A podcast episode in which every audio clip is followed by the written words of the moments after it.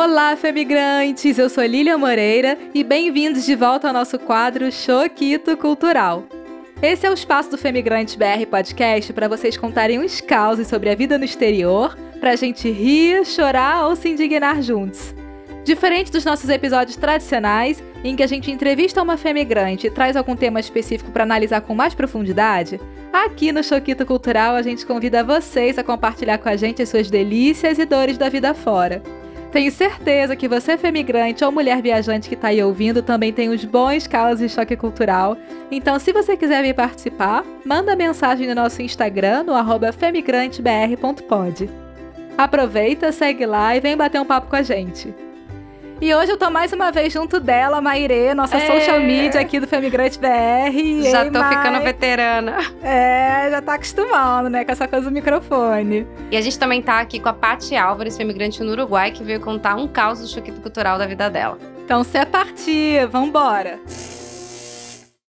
Bom, Paty, muito obrigada por ter topado compartilhar seu caos aqui com a gente. Você pode fazer uma apresentação resumida sobre você? Diz quem é a Paty na fila da imigração. É, a Pati é uma brasileira de Brasília, Calango do Cerrado, que tá aí, né? É, é, eu já, bom, sei lá, migrei a primeira vez com 19, eu fui morar em Londres, depois eu fui é, para o Uruguai, terminei lá, minha filha nasceu lá, e eu, nesse meio tempo aí, também morei na Colômbia, na Alemanha, e, enfim, eu sou jornalista, mãe, migrante, é, mãe solteira, mãe solo, sei lá, uhum. essas coisas. Foi migrante do mundo. Cidadã do mundo, né? É tão clichê esse termo agora, mas é. mas ser. faz sentido, né? sou, eu sou, não tenho vergonha, não. Hum, é, eu também, eu, eu gosto. Me é mais do, do Ocidente, né? Ah, é, ah, do, do, mundo, do mundo ocidental. Mundo, é, sim, da metade do mundo. É, que a gente é muito egocêntrico, né? A gente acha que Total. o mundo é isso aqui, né? E, Paty, como de praxe, hoje a gente vai rir, chorar ou se indignar com a história que você veio contar pra gente? É imprevisível. É, é pra rir, mas se chorar. imprevisível. Pode ser plot twist. Não me responsabilizo pelos resultados, né? então conta aí pra gente o que, que rolou. É, bom, então, é, a minha filha nasceu no Uruguai, ela tem oito anos. E sempre, como eu, eu tô sempre trabalhando, nunca tinha. Ou trocando de emprego, nunca tinha um período assim de férias, né, pra, pra trazer ela quando ela foi crescendo mais é, um período mais extenso. E aí, em 2020, se deu a oportunidade, que eu finalmente já ter, né? Tipo, é, na verdade, era por causa do, do teletrabalho, né? Com a pandemia, e eu ia poder vir para ficar mais tempo trabalhando daqui, né? Daqui de onde que você diz? Do Brasil? Ah, eu tô em Brasília, ah, isso. tá. Nossa, detalhe mais básico. Agora eu tô em Brasília, ela tá lá, porque eu tenho que fazer uma cirurgia no ombro. Uhum. E ela tá lá no inverno com o pai dela. E então, em 2020, é, a gente pôde vir. E assim, né? É sempre. É legal você, quando você é separado, né? O pai fica com o Natal, a mãe fica com o Réveillon, né? Vai. Vai alternando, essas, né? Essas Aquele acordo. Assim. Acordão. Claro. E a gente sempre vinha, assim, era, era uma semana só. É, e era correndo, e são dois voos, aí aquela conexão em São Paulo, e se atrasa um, é um, é um saco. Então, para chegar aqui é tipo é, é, era, era muito cansativo para ficar só uma semana, né? Porque praticamente você ficou um dia viajando na ida, outro dia inteiro viajando na volta. E Quebrada já. É, e como ela não vive o português, né? Para ela, ou seja, ela, ela entende tudo em português, ela é o que chamam de bilíngue passivo, porque eu só falo em português com ela, mas ela me responde em espanhol, né? Então ela ah. chega que ela entende tudo, mas sabe quando você tá naquele. Quando, né, quando você mora no exterior e você fica o tempo inteiro escutando outro idioma e você chega em casa e você. Sim, cansada, exausta. Me dá minha língua materna de volta. põe a novela, põe na. Sim. Sei lá, põe na. É, não quero fazer o um merchan. Não tá recebendo por esse comentário. Importante ressaltar. É, mas enfim, né? E aí ela sentia isso, cara. Ela, e ela é muito pequenininha, é muito desgastante, né? Quantos anos ela tem? Agora ela tá com oito. Tá. Mas ela sempre que a gente vinha, eu tentava vir pelo menos uma vez por ano. E era sempre assim, correndo, né? Então, desde que ela nasceu, assim, sempre foi essa essa correria, né? Eu trato sempre de desdramatizar tudo, fazer piada com, com os problemas, com os dramas. E aí, uma vez a gente contou quantas filas a gente é, pegou desde que a gente saiu de casa até a gente chegar na casa da minha mãe, né? Tipo, a gente contou 27 filas. O quê? De aeroporto, de é, táxi, todo o rolê de, do transporte? É, de, isso, check-in, ah. aí para entrar no avião, para fazer a imigração, para é, para sair do avião, uhum. tudo, tudo é uma fila, cara. Nossa, 27 filas.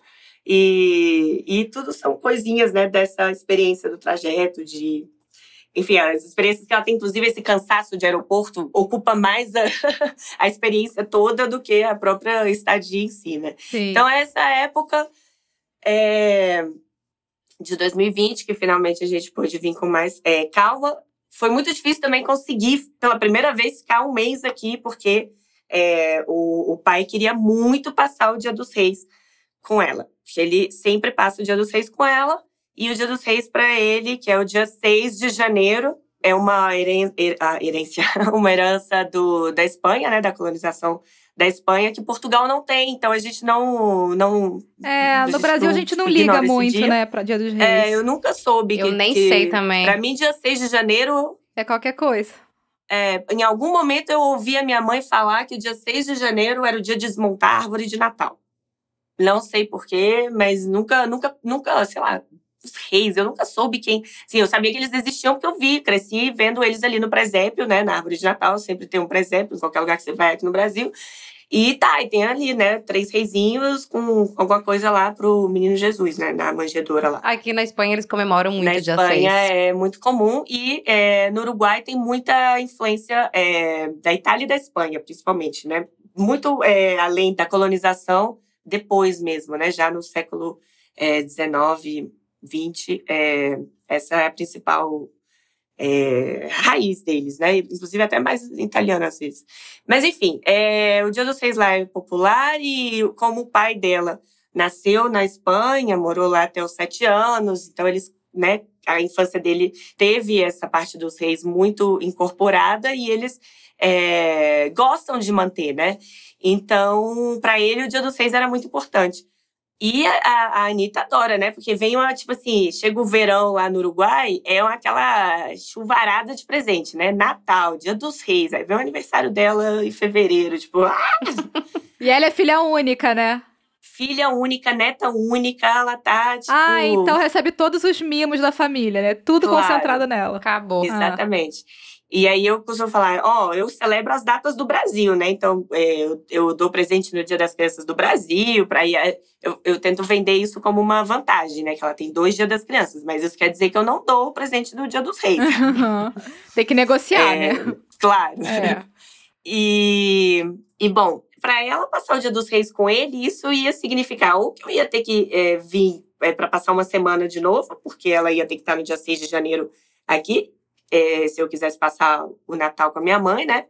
É, ou que eu ia ter, sei lá, que ir voltar, ou que eu ia ter que passar o Natal lá sozinha, é, para esperar o Dia dos Reis para poder vir com ela, né? Depois do Dia dos Reis, tipo, uma bad, assim, a logística péssima, passagem caríssima, e foi um mês aí tentando, né, gente.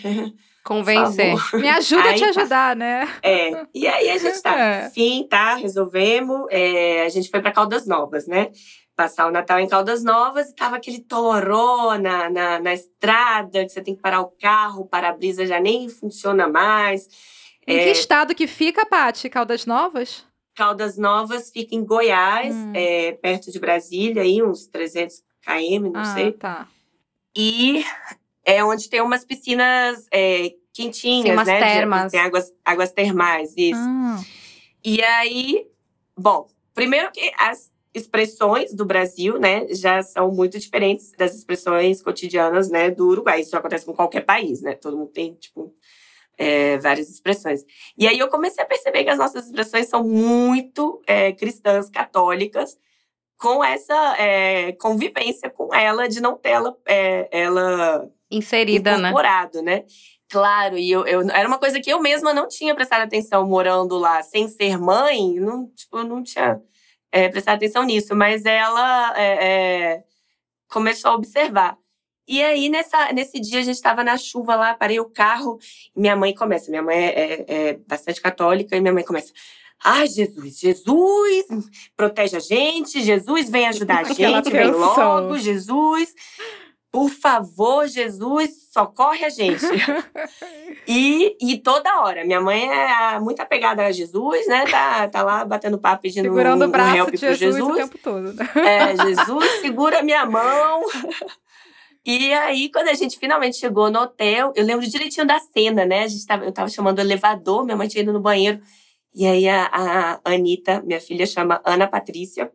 Eu sou Patrícia, ela é Ana Patrícia. Uhum. Paty, só uma pergunta. Ela não conhecia essas expressões porque o Uruguai não fala, tipo, essas expressões, como madremia ou essas coisas assim, é, por religiosas? é um, Não, país, é um mas- país laico. É, ah, sim, é, faltou esse contexto, né? Sim, o Uruguai é considerado, inclusive, um dos cinco países mais efetivamente laicos do mundo, né? Porque é, o Brasil também tem escrito que é laico na Constituição, mas tem crucifixo no Congresso, É, começa só até a primeira sessão página, né? parlamentar. É. É, começa a sessão com a benção de Deus, essas coisas, né?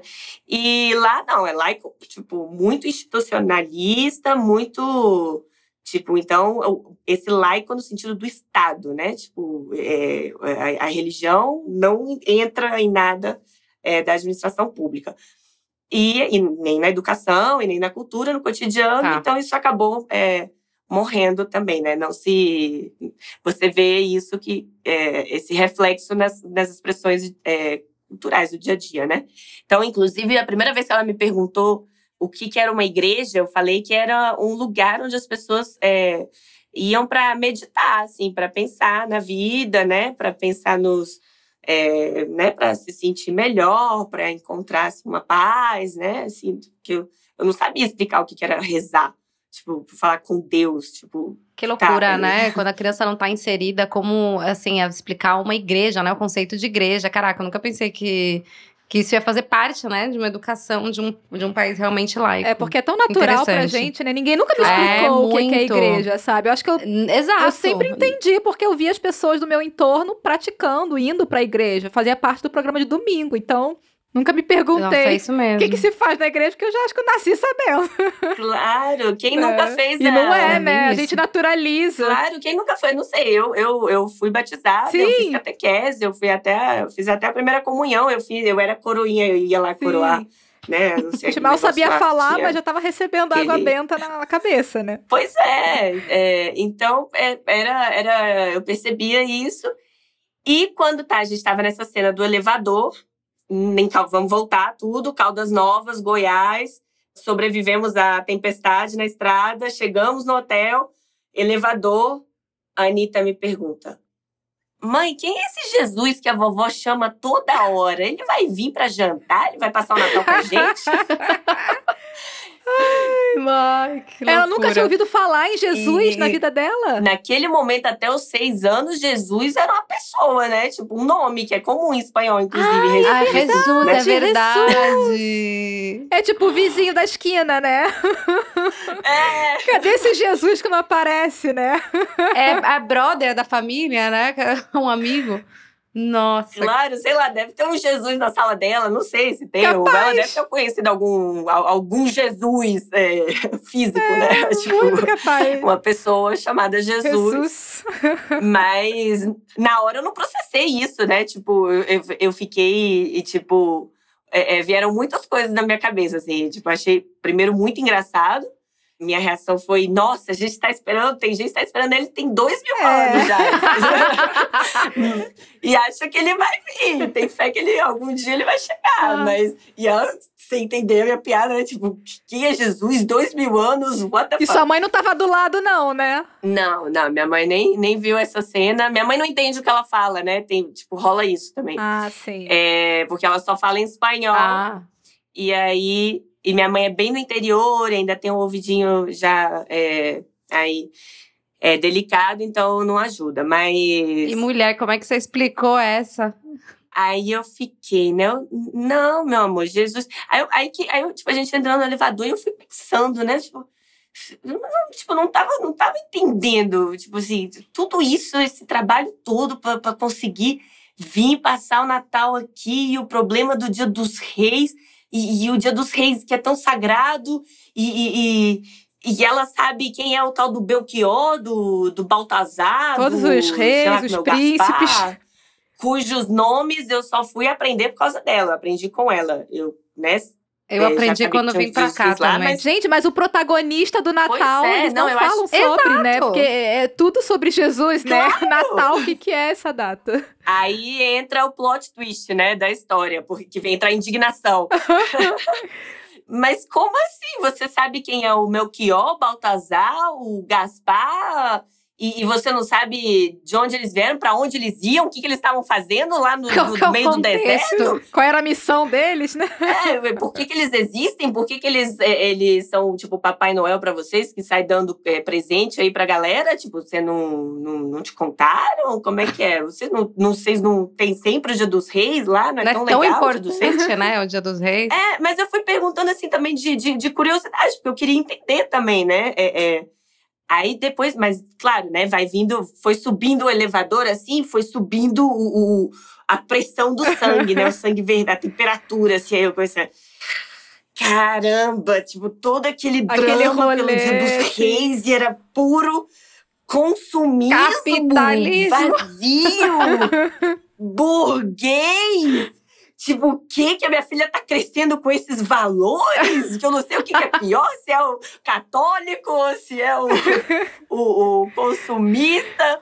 Tipo, né? Pensa, minha filha tá sendo corrompida 27 por... filas, É. né, pra levar a criança. 27 isso. filas depois. 27 filas, né, cara? E aí foi subindo o elevador e subindo, tipo, a indignação, né? E, e eu, tá, então, é, os reis magos estão lá levando presente ao Léo, assim, né? Porque eles estavam lá passeando no deserto, tipo, e, sei lá, eles gostam de dar presente pra criança. Tipo, não sei como é que conta a história é, é, lá pras crianças, mas eu tenho certeza que ela não é a única que não sabe quem é Jesus.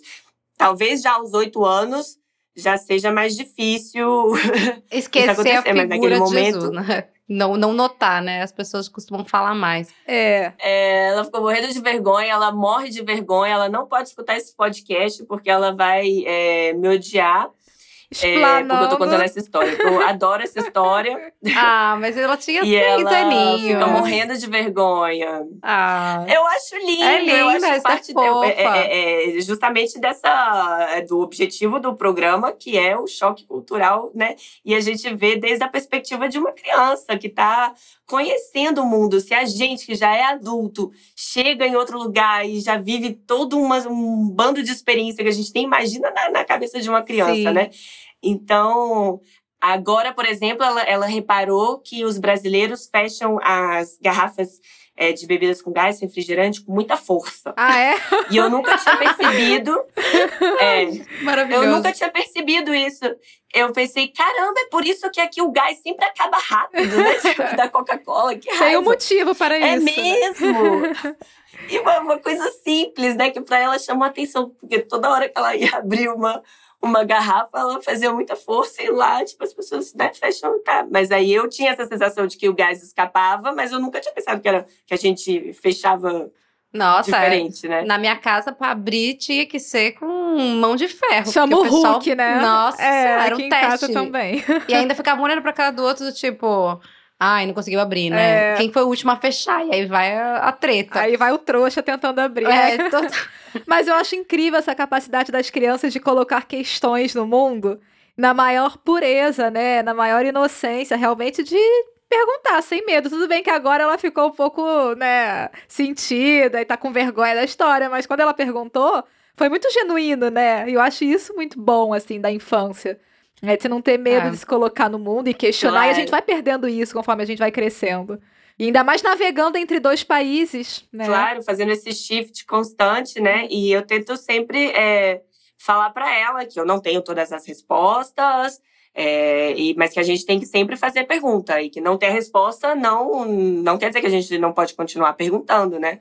Claro. É, e que tá tudo certo. Eu, eu tento fazer ela sentir orgulho dessa curiosidade que, que, que, que é, é, inclusive, é o motor da ciência, né? Sim.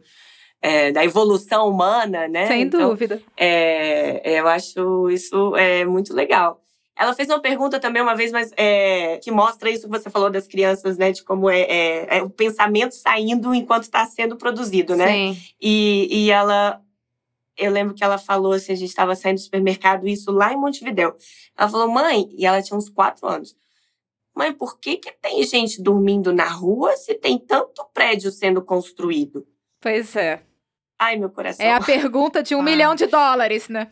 É. E é uma questão de observação, né? Que você vê Sim. que loucura, né? Que a criança já Claro. começou a observar a incoerência. Sim, esse senso crítico. sistema, né? Exato, né? Muito louco. É porque não, é, não falta, não falta moradia, né? É porque não está sendo distribuído, é porque não está chegando a É, quem precisa, né? Claro, não, é, é- isso é, é, é muito lindo, essa, esse, esse raciocínio puro, assim, de lógica, né? É, Eu acho que isso que é o, o legal da, da, da criança que convive com esse choque cultural diário, né? Porque ela, eu não sou da cultura em que ela cresce, já incorpora e naturaliza, né? Então é uma é uma uma convivência diária que a gente tem, que ela já ela já sabe que existem coisas que são diferentes. Ela cresce já naturalizando que Tudo diferente. é, que tem gente que é, é diferente, que, que veio de outro lugar, que pensa diferente que fala diferente, né? É, tem um termo que chama Third Culture Kids. Então, eles crescem, é o esforço que eles têm que fazer também, inclusive se são idiomas diferentes, né? Ou seja, ela tem que fazer, é, é um esforço que os amigos dela não têm que fazer, né? Então, é, mas que depois gera uma resiliência, Sim, sim. assim, para a vida no futuro, É. né?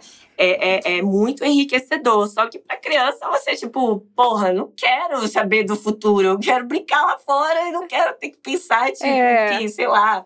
Quero é, comemorar dois dias das crianças, Sim, né? ela não tá mesurando esse ganho futuro, né? Ela tá Claro. preocupada com o presente, com o agora, mas de fato é, É. um benefício que vai ficar pra vida dela. Né? Claro, claro. Agora é, é- é- é- realmente as crianças ficam nesse limbo. Inclusive quando rola a diferença é, né, é- é de valores mesmo, de princípios, né? Tipo, é, culturais. E aí, às vezes, ela me fala, eu não sei quem que tá certo.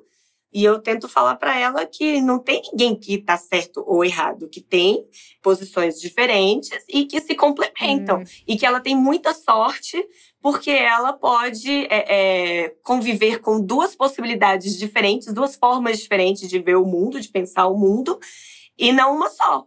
Então, que ela pode, depois, né, lá na frente, que ela vai poder fazer coisas é, que, ou pensar, ou ter ideias, ou é, que outras pessoas né, é, não, não vão ter a mesma oportunidade. E que agora é muito difícil, realmente, porque ela fica muito confusa. Mas que é um esforço que, que eu, eu falo, você confia em mim? Vai valer a pena. Vem comigo. Ai, que fofa. É, vamos tamo junta. Hashtag.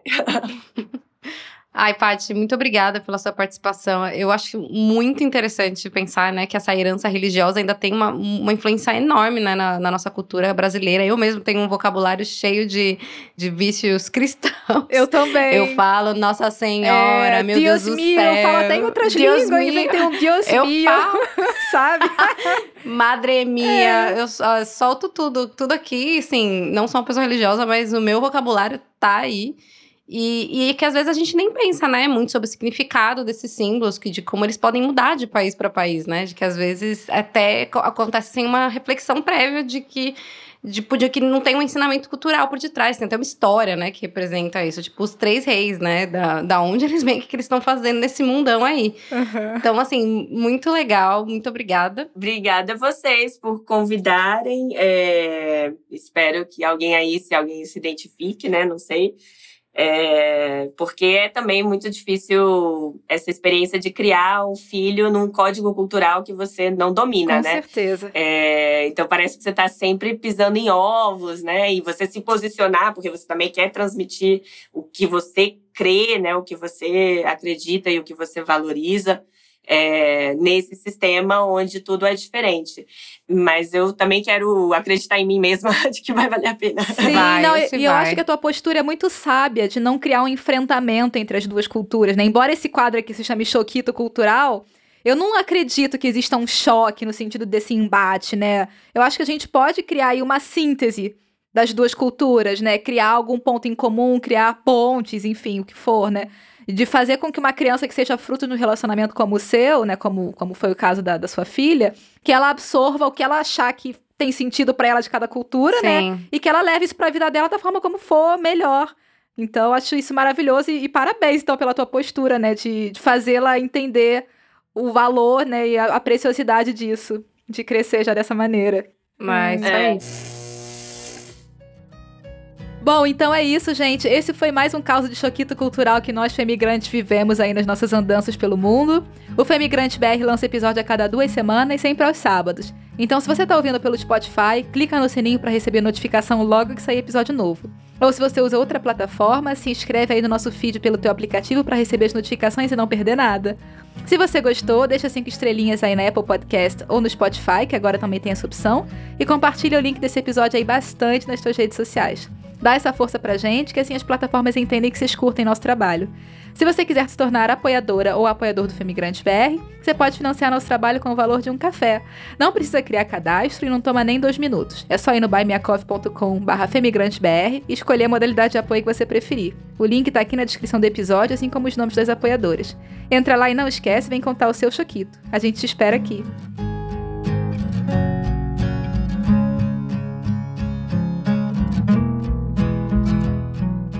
E essa foi mais uma produção Femigrante BR Podcast.